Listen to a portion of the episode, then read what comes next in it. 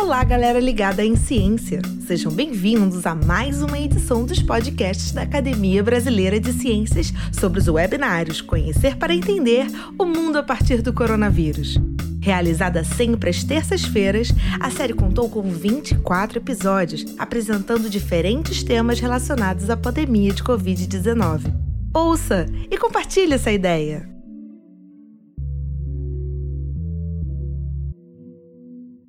Olá, boa tarde.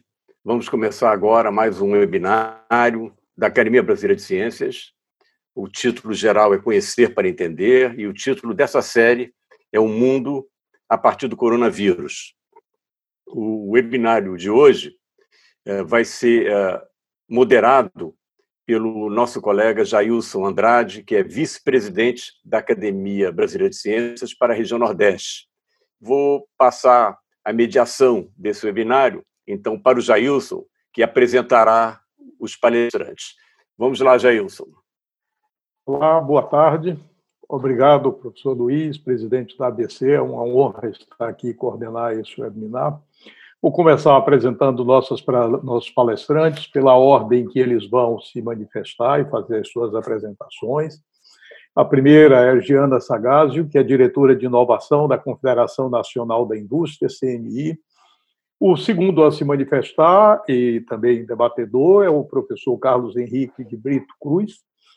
O último, mas não menos importante, é, painelista e conferencista hoje, é o professor José Carlos Costa é, da Silva Pinto. Bem-vindo, Giana, José Carlos Brito Cruz, e bem-vindo todos vocês que estarão conosco nesse final de tarde. Diana, com a palavra, por favor. Gostaria de agradecer ao professor Luiz Davidovich pelo convite é, e também saudar os amigos que aqui estão presentes, Jailson, é, Brito e as pessoas que estão assistindo. Bom, é, eu vou falar um pouco da situação da inovação no Brasil, é, comparar um pouco é, a situação da inovação no Brasil em relação ao resto do mundo e o que nós temos feito na CNI, na MEI, para contribuir com o avanço desse tema que é tão importante para o desenvolvimento do país. É, o retrato da inovação no Brasil, então, não é bom, ele mostra que a indústria está inovando menos, investindo menos em pesquisa e desenvolvimento, e também recebendo menos apoio público para as atividades de inovação. É, a inovação está em queda na indústria, esses são dados é, recentemente publicados da Pintec, da pesquisa de inovação, é, que é realizada pelo IBGE, e aqui nós temos a taxa de inovação da indústria extrativa e de transformação, caindo de 36,40% para 33,90% na última Pintec. Né? Também diminui o investimento empresarial. A retração da indústria ela é maior no Brasil e ainda possui uma baixa densidade tecnológica. Aqui a gente mostra os dados é, mais atualizados, né?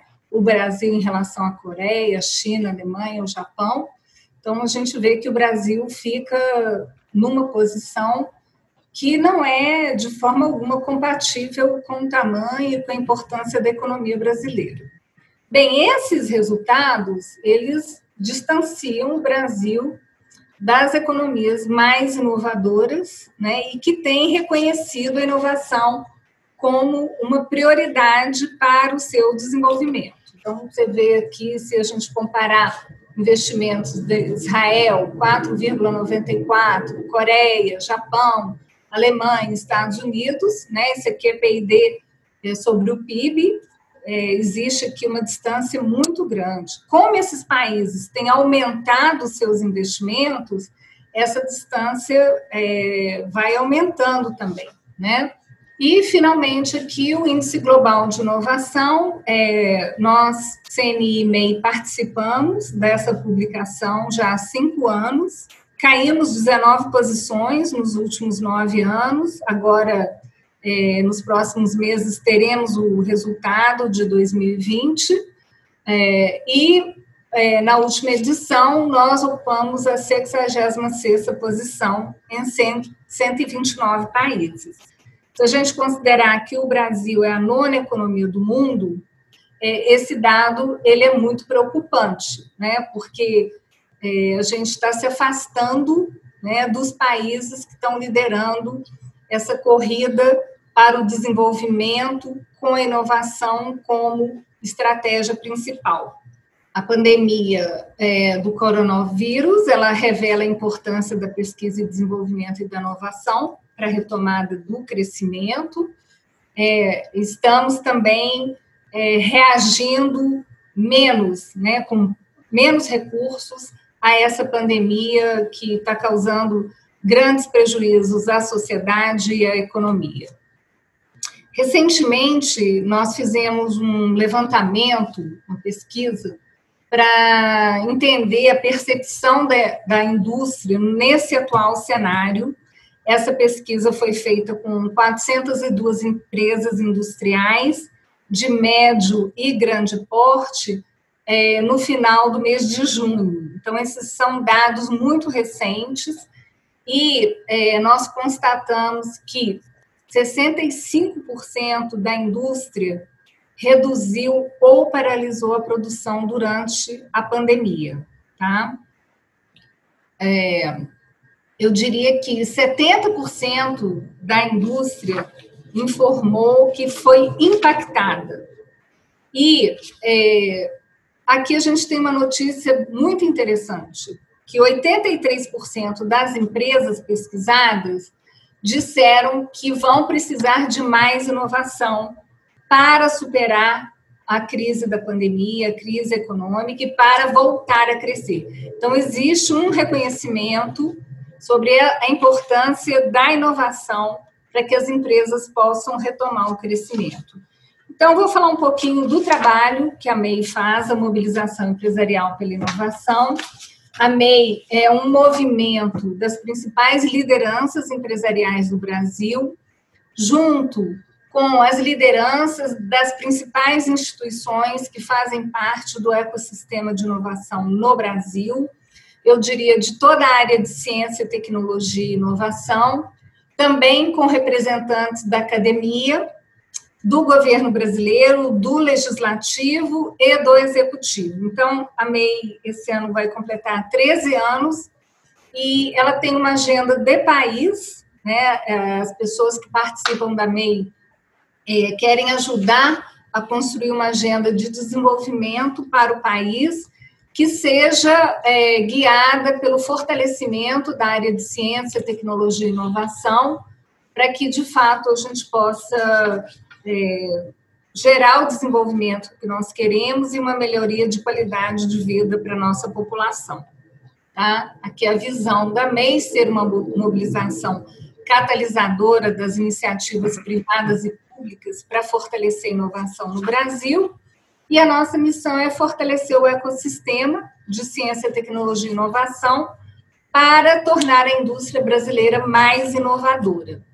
A MEI, apesar de ser um movimento, de não ser institucionalizada, ela trabalha de uma maneira bem organizada, executiva, então nós temos é, planejamento estratégico, a, a estratégia principal, planejamento estratégico, uma agenda de políticas né, para ser implementadas.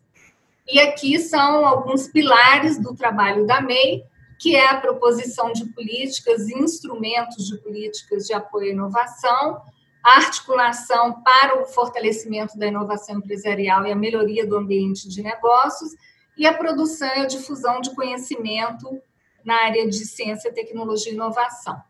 E mais recentemente, nós estamos engajados, junto com a ABC, com a SBPC e outras instituições desse nosso ecossistema, nessa luta pela liberação total dos recursos do FNDCT e pela mudança da natureza do fundo para que ele não seja contingenciado. E, recentemente, lançamos a parceria com o SOSA, né, no sentido de conectar as empresas é, que operam no Brasil com ecossistemas de inovação mais avançados no mundo e também poder expor as nossas empresas a esses ecossistemas e também levar as nossas startups para esses ecossistemas. Né? Obrigada. Obrigado, João, Giana. Eu passo a palavra na sequência para Carlos Henrique Brito Cruz. Obrigado, Jailson. Pensei em falar para vocês sobre algumas realizações, alguns casos que são, eu acho que nos inspiram, porque é, eu, eu, às vezes a gente, quando discute esses assuntos, pesquisa e desenvolvimento nas empresas, ou ciência e tecnologia no Brasil, tem uma tendência de ficar focalizando demais os problemas que tem, as coisas que não funcionam. E eu gosto sempre de mostrar, especialmente porque eu acho que quando a gente fala para um público grande, quando a gente fala para o contribuinte que paga imposto, precisa dizer para eles que tem coisas que funcionam bem, às vezes tem coisas que funcionam muito bem.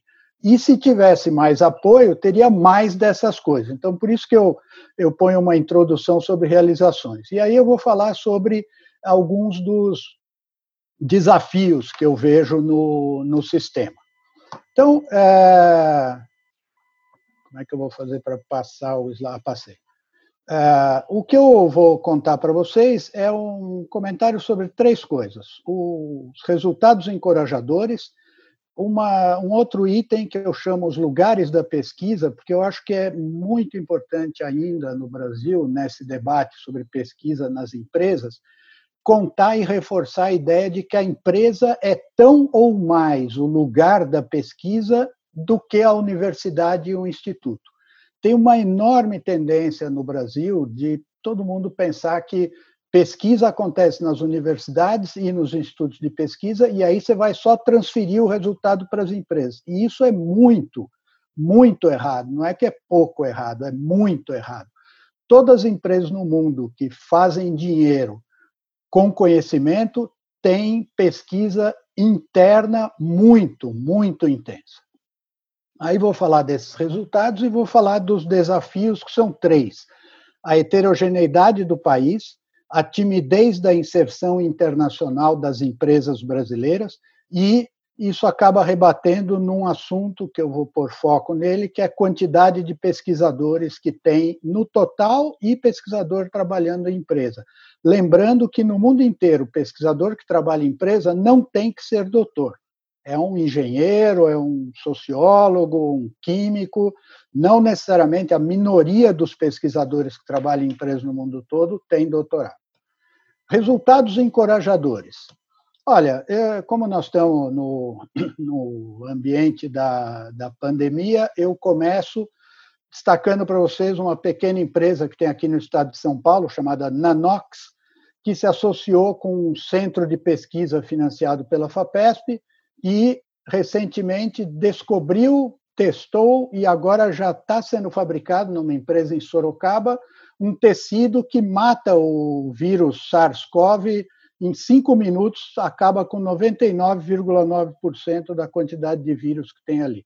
Ideal para fazer máscara, roupa de médico, etc. Quer dizer, a empresa é uma empresa de nanotecnologia já trabalha há alguns anos com isso, foi apoiada pela FAPESP, num programa que a FAPESP tem de apoio à pesquisa nas pequenas empresas, e descobriu um resultado importantíssimo para o momento atual do Brasil e do mundo, o que significa uma oportunidade mundial para a empresa. Um outro caso, também relacionado com a, a, o desafio é, que o Brasil e o mundo estão vivendo, a empresa que Desde 2006, a FAPESP apoiou, chamada MagnaMed, que é uma empresa formada por dois engenheiros do ITA, um engenheiro da Poli. Em 2006, vieram e pediram financiamento na FAPESP para fazer ventilador pulmonar. É dessas coisas que lá em 2006, né, eu tenho certeza que em algum lugar apareceu alguém falando: não, para que vai gastar isso aqui? Vamos comprar da China, que custa muito mais barato. Bom, nós estamos vendo o que, que dá essa teoria de vamos comprar da China que custa mais barato. Bom, a MagnaMed é, fez o projeto, desenvolveu o respirador com apoio da FAPESP, da FINEP, do BNDES, do CNPq, de investidores, ela começou a exportar os ventiladores em 2017 para 50 países. Hein? Essa daí é a sétima maior empresa fabricante de ventilador pulmonar que tem no mundo. Em 2017. Então, veja, eu não estou falando de uma empresa que foi feita há três semanas pra, por causa do negócio da Covid. Ela estava aí já. E agora, em 2020, ela fez o contrato com o Ministério da Saúde para fornecer 6.500 ventiladores. Ela se associou com grandes empresas de manufatura, Embraer eh, e outras, Flextronics, etc., para fazer fabricação acelerada destes eh, ventiladores. Outro exemplo muito interessante de empresa que fez a sua pesquisa, desenvolveu a sua tecnologia. A minha conclusão é, tá bom, precisa ter mais investimento, mais programa público para apoiar a pesquisa nas empresas, etc. Mas precisa mudar alguma outra coisa no Brasil que está fora das empresas e fora das universidades e que eu acho que é o ambiente econômico brasileiro que desestimula que as empresas no Brasil façam um esforço de pesquisa competitivo mundialmente. Muito obrigado. Obrigado, por uma boa apresentação, uma visão bem é, ampla. Eu gostaria, nesse momento, de convidar o professor José Carlos Costa da Silva Pinto para fazer a sua apresentação. É, a pergunta, é, como já a Giana já, já colocou, é que o Brasil é, ocupa posições é, eu ouso dizer, vexatórias em todos os rankings de inovação que se façam no mundo para avaliar a produção de inovação do, do conjunto de países. No índice global de inovação, como a Giana já mostrou, nós estamos ali na 66ª posição, e eu sempre acho importante comparar os países com os quais a gente convive na mesma região desses rankings, porque isso fala muito sobre o desempenho do Brasil. A gente, por exemplo, está abaixo da Armênia, a gente está abaixo do Uruguai, a gente está abaixo do Catar. E, obviamente, o meu discurso não é de desrespeito a esses países, muito pelo contrário, mas é porque esses países têm economias muito, mas muito menores que a economia brasileira. E, portanto, o Brasil não poderia estar é, compartilhando as mesmas posições nos rankings que esses países. É importante aqui dizer, eu vou voltar a esse tema já já, que a gente vive um momento muito singular no Brasil em que há uma vontade, uma predisposição dos jovens pesquisadores brasileiros a desenvolverem atividades de empreendedorismo, o que é muito bom. Mas falta recurso para esses jovens é, alavancarem as suas atividades. O jovem pesquisador brasileiro, via de regra, ele é um, um, um jovem que não tem capital, tá? em grande maioria ele não vem, não tem pais ricos, não tem recursos familiares vastos e, portanto, não tem capital para investir no seu negócio. E aí a gente vê, por exemplo, editais, às vezes, inclusive de agências de fomento oficiais, requerendo uma quantidade de garantias tão imensa para que o jovem empreendedor tenha acesso aos recursos para alavancar os negócios que eventualmente é praticamente impossível eu, esse jovem é, desenvolver as atividades das startups de base tecnológica, o que é um problema grave no Brasil.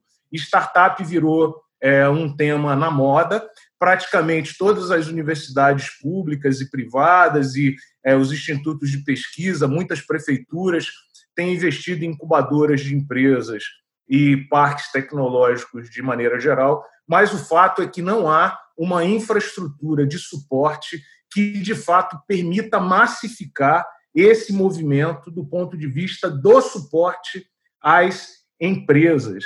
Eu, comecei, eu me acostumei muito a ouvir os colegas da área financeira dizerem que no Brasil é, é, existe dinheiro sobrando e faltam projetos. Essa fala eu acho ela muito infeliz, porque não é verdade do ponto de vista das empresas de base tecnológica e dos negócios que começam nas universidades e movidas por esses jovens, porque esses jovens não têm acesso a esses recursos. Então, falta dinheiro sim para que a gente possa alavancar esse movimento portanto, de se desenvolver na área de inovação, é também se desenvolver e apoiar jovens pesquisadores e formar doutores, mestres no país.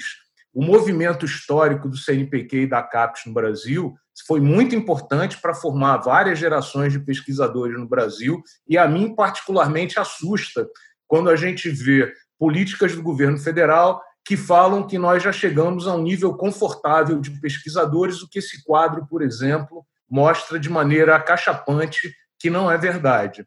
E aí a gente chega à avaliação de que não é só dinheiro que falta, né? falta é, é, participação da atividade privada também no esforço de desenvolvimento tecnológico no Brasil. A gente falta uma cultura de inovação que se manifesta em vários níveis, como, por exemplo, formação de pessoas que são atividades de longo prazo.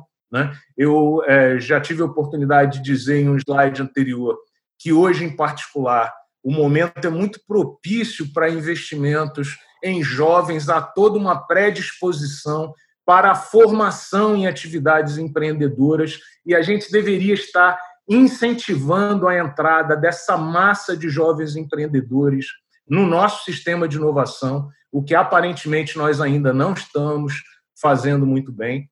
Existe a, a, a visão de muitas empresas, como bem documentado, empresas de RH, de avaliação de investimento, de que a primeira área afetada no país é, mais significativamente do que em outros lugares do mundo, pelos efeitos da crise, são as áreas de pesquisa e de desenvolvimento. Portanto, os times eles são desmontados durante as atividades é, é, nas dificuldades econômicas, o que compromete as políticas de longo prazo, que são fundamentais para o desenvolvimento de atividades de inovação.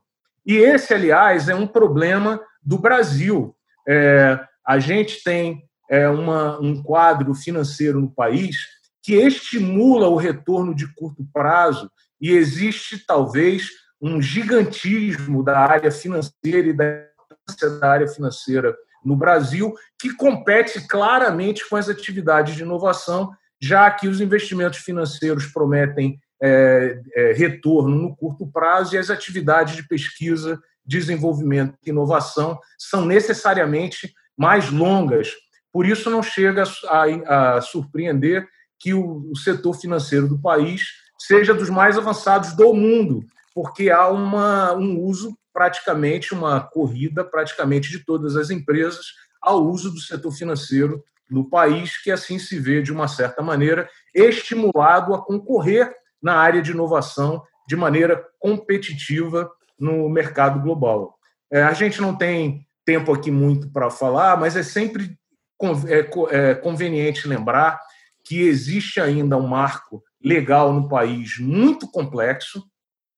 E se a gente pensar que 95% do esforço de ciência e tecnologia que é feito no país é feito em instituições públicas de pesquisa, é um marco que dificulta o relacionamento de empresas privadas e empresas é, públicas, ele de fato atrapalha muito o desenvolvimento pleno da inovação, e a gente vê isso com clareza quando a gente habita espaços da universidade, como, por exemplo, os parques tecnológicos e as incubadoras de empresa. E, por fim, para terminar essa, essa breve apresentação, é, eu não conheço estudos que sejam suficientemente amplos e que falem sobre o efeito da corrupção nas, nas estratégias de inovação.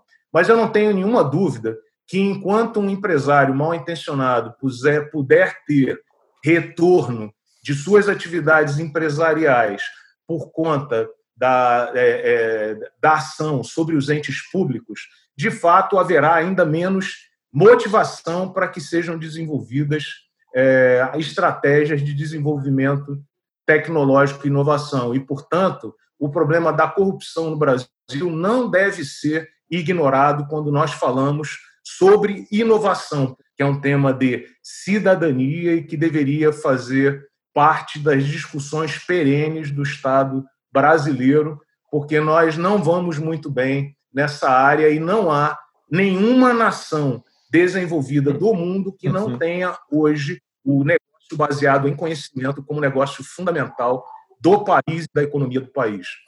Valeu, Jailson. Devolvo aí a palavra para você. Ah, obrigado, Carlos. Foram uma apresentação abrangente, como a dos demais colegas. Foram três apresentações, a sua, de Giana e a de Carlos, que mostra a abrangência do nosso setor, os grandes desafios deles, e, na realidade, é, foram apresentações bastante convergentes. O que é que nós precisamos fazer no Brasil para que as nossas universidades, além de formar pessoal altamente qualificado e produzir ciência de altíssima qualidade, sejam vetores também de geração de riqueza e, consequentemente, de redução das desigualdades em nosso país. Jailson, obrigada por essa pergunta. Eu acho que ela é um presente. Porque o que falta é que seja dada prioridade a essa área no país. Né? Então, a gente tem sim um quadro em que, apesar das principais lideranças empresariais é, da área de ciência, tecnologia e inovação no país, eu diria não só do executivo, mas também do legislativo. Agora a gente tem a Frente Parlamentar Mista de Ciência, Tecnologia e Inovação, liderada pelo senador Isalci, mas com vários senadores e deputados cientes dessa importância. De fato, na hora de fazer os orçamentos, na hora de aprová-los, né, essa área acaba perdendo essa importância. Então, eu considero que temos que continuar trabalhando no sentido de localizar a ciência, tecnologia e inovação e a educação como os principais vetores do desenvolvimento do Brasil, porque se nós não conseguirmos avançar nessas áreas, eu vejo o futuro do Brasil muito comprometido, né? Agora, se a gente não tem um ambiente de negócio favorável, se a gente não tem segurança jurídica, se os juros praticados pelas agências de financiamento se equivalem a juros de mercado, se são requeridas garantias impossíveis para os é, empresários é, apresentarem, não vai ter investimento em inovação. E só tem investimento em inovação nos Estados Unidos, na China, na Europa, em Israel e qualquer outro país inovador que a gente cite, porque o Estado é protagonista. Ele, ele cria as políticas públicas e ele instrumentaliza as políticas públicas para, de fato, existir essa interação é, da sociedade e buscar, então, é, os resultados que são necessários. Né? Então, falta, Jailton, Jailson, é, prioridade no país, falta a devida importância para essa área, faltam políticas públicas robustas e de longo prazo, né? E os instrumentos de política. Partindo da, da experiência que eu tive aqui no estado de São Paulo, eu acho que um elemento que favorece o estado de São Paulo e que me parece falta em outras regiões do Brasil é um empenho do governo local com seu dinheiro para criar as condições para que haja um ambiente favorável, seja a pesquisa nas universidades, seja a criação de startups, seja a pesquisa nas empresas. Mas eu entendo que nós temos um dever que é de massificação. Eu, por exemplo, não estou tão convencido que todo jovem brasileiro, nesse período, está convencido da importância da ciência e tecnologia. É, a gente vê extratos da juventude brasileira que estão submetidas a, a, a condições de ensino e de aprendizado que não necessariamente espelham a valorização desse conhecimento formal vindo da ciência e tecnologia é, no país. Eu, no outro dia, é, fiquei espantado quando estava preparando alguns dados de que cerca de 65% dos professores formados hoje em licenciatura para dar aula nos colégios públicos do Brasil, eles são formados por ensino à distância. E eles sequer tiveram a oportunidade de pisar em laboratórios e, e serem formados e terem essa formação na sua atividade é, curricular. Eu entendo que uma pergunta é o que a gente precisa fazer, eu acho que a gente tem um trabalho de uma geração, de um plano de Estado. E a gente tem que mirar, não é só na universidade, no garoto que já está chegando, que via de regra, por história, na média, passou por bons colégios e teve boas formações e foi exposto a um tipo de é, ensino que favorece e estimula esse tipo de atividade. Eu acho que a gente tem que ir mais fundo. A gente tem que se perguntar é como que a gente traz o menino que está começando lá na primeira série no colégio público, onde estão quase 90% das matrículas no ensino fundamental é, brasileiro. E esse desafio é um desafio de uma geração, porque a gente tem que convencer os professores de que essa formação é relevante essa mensagem tem que chegar a esses jovens brasileiros desde muito cedo. Eu acho que boa parte dos nossos problemas começam na educação. A educação é a raiz, a educação é o principal defetor do nosso país e a educação em todos os níveis. Então, precisamos e continuamos precisando, Luiz, de uma revolução na educação, porque sem a educação não tem ciência, não tem tecnologia e não tem inovação. Então, passo para o nosso presidente Luiz para as suas considerações finais e agradeço pela oportunidade e honra de conduzir um webinar tão rico quanto este. Muito bem, muito obrigado, Jailson, pela, pela condução desse webinário e nós estamos ainda muito atrasados. Quer dizer, aliás, estamos bem atrás disso, porque o nosso ensino fundamental ele realmente não faz o que em outros países ele tem que fazer, que é apagar a diferença, ou pelo menos reduzir a diferença entre os estudantes resultantes do berço em que nasceram. Né? Aqui, pelo contrário, reforça. Né? A escola fundamental para estudantes que vêm de famílias com menor poder aquisitivo é certamente pior que a escola que, que, que atinge estudantes que vêm de famílias com melhor poder aquisitivo. Então, temos muito a fazer aí. Agora, a inovação é um problema complexo, ficou evidente aí. Né? Olha, muito obrigado pela participação de vocês e até terça-feira que vem. Obrigado. E aí, curtiram essa edição? Confiram a íntegra desse episódio no nosso canal no YouTube. Para saberem tudo sobre a Academia Brasileira de Ciências, acessem www.abc.org.br. A série de webinários Conhecer para Entender o Mundo a partir do Coronavírus foi organizada pela ABC com o apoio da CAPES e dos membros institucionais FAPEMIG, FAPERJ, FONCAP, FCW, IMPA e MCTI. Até a próxima edição!